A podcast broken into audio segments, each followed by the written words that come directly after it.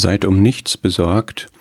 Wir kommen jetzt zu einer weiteren Last, die jeden Tag auf uns liegen kann. Und das ist, wie Paulus das beschreibt, die Sorge um alle Versammlungen. Wir sind nicht nur individuelle Kinder Gottes, wir sind auch Teil der weltweiten Versammlung aller Glaubenden.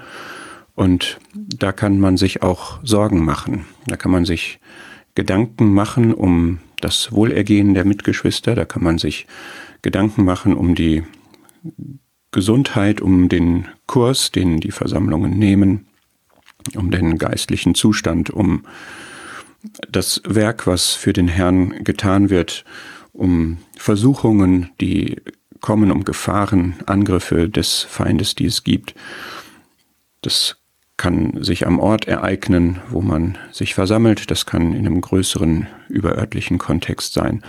Und wie bei allen diesen Punkten, die wir an den letzten Tagen gesehen haben, ist es auch hier so, es gibt Anlass zur Sorge, es gibt Entwicklungen, Umstände, Gedanken, die man sich machen kann.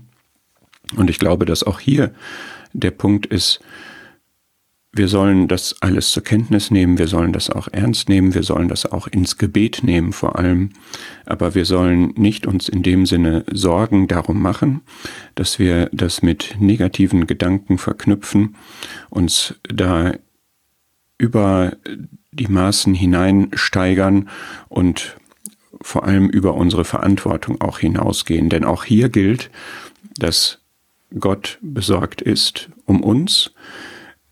Der Herr ist das Haupt des Leibes der Versammlung. Er ist derjenige, der daran auch arbeitet, der die Versammlung heiligt und reinigt und so weiter, der durch seine Gaben ihr dient und an ihr wirkt, Weissagung gibt, durch den Heiligen Geist Veränderungen herbeiführt und glaube, auch hier ist es wichtig zu sehen, ja, jeder Tag hat an seinem Übel genug, ja, es gibt Dinge, die wir wahrnehmen, die wir erkennen, über die wir uns auch tatsächlich aus unserer Verantwortung heraus Gedanken machen, aber letztlich ist all das auch etwas, was wir auf den Herrn übertragen können und auch sollen, dass wir nicht besorgt, beunruhigt sein sollen, auch nicht in diesem Punkt.